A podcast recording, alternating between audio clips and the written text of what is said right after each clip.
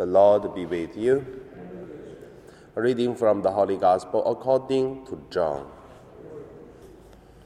When Jesus knew that his hour had come to depart from this world and go to the Father, he said to his disciples, When the advocate comes, whom I will send to you from the Father, the Spirit of truth who comes from the Father, he will testify on my behalf. You also are to testify because you have been with me from the beginning.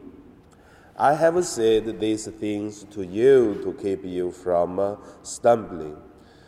They will put you out of the synagogues. Indeed, an hour is coming when those who kill you will think that uh, by doing so they are offering worship to God. And they will do this because they have not known the Father or me. But I have said these things to you so that when their hour comes, you may remember that I told you about them. The Gospel of the Lord. So today, my meditation name is uh, the Trinity God and our life. The first, let us look at uh, the Trinity God appeared to St. Margaret Mary's sister. The last uh, almost 300 years, the most uh, important event happens. It is the Sacred Heart of Jesus appeared to St. Margaret Mary. Until now, we still have the first Friday, first Saturday Mass at uh, every month, and also all these Marinos, uh, SVDs, and the Salesians, all these congregations formed because uh, of this, uh, the movement of a Sacred Heart of Jesus. All this happened until now. So, because of this, then people started to look at uh, the world, to look at the salvation, to look at the relationship between human and God are quite a difference.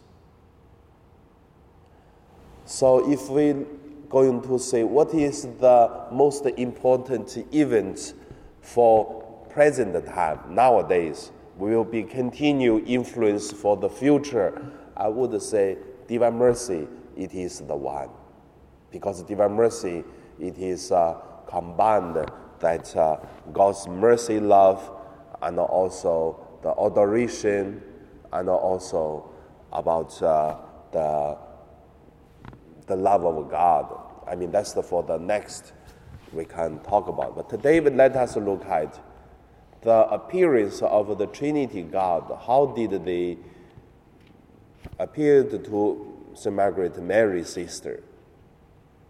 So when the Father appeared to St. Margaret's sister, and the father said, I loved you like I loved uh, my only son. So my son have to do the mission. It is my mission. Then I send you also to do my mission. And then when the Son of God appeared to Mary, Margaret, so the Son said, I come to the world and to testify and also to suffer and to glory through the life. And you have to live it, have to go through many challenges, but at the same time, you will be gloried. And look at the third, the Holy Spirit will say, I will accompany you and also I will strengthen you to do the mission of the Father. At the same time, as uh, the Son has power, you also have power, and then to bring the freedom.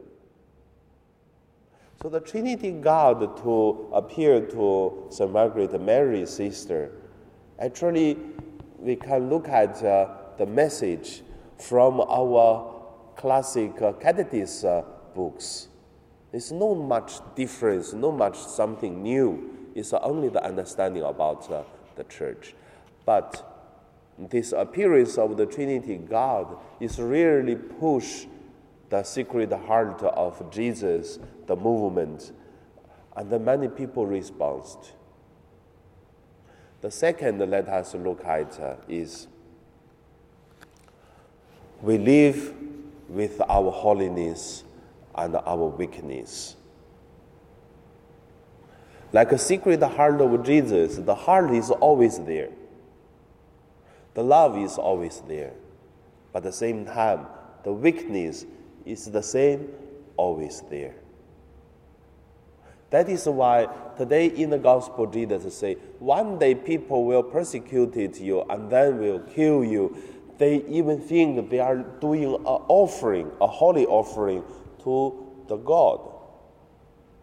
They think they did nothing wrong. Same today. There is the holiness, there are also the weakness, the evil things inside of us. And we are at the wall all the time. We think we are doing well, it is true.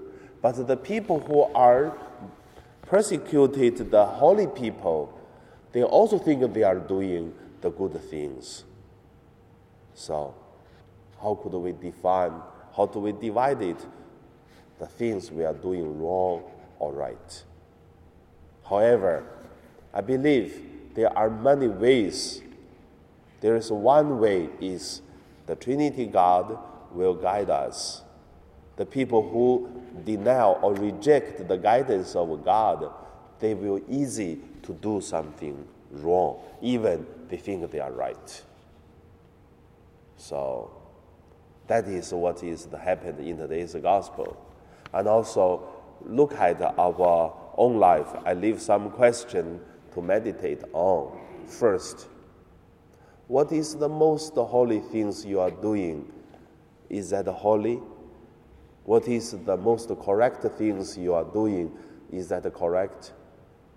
And also, the people who loved you more, did the person really loved you? And also, the people who bring the cross and the suffering, did that person a really bad person? All this puts uh, under the light of the Trinity God, I believe we will clearly, morally, to see what is going on. Now let us pray.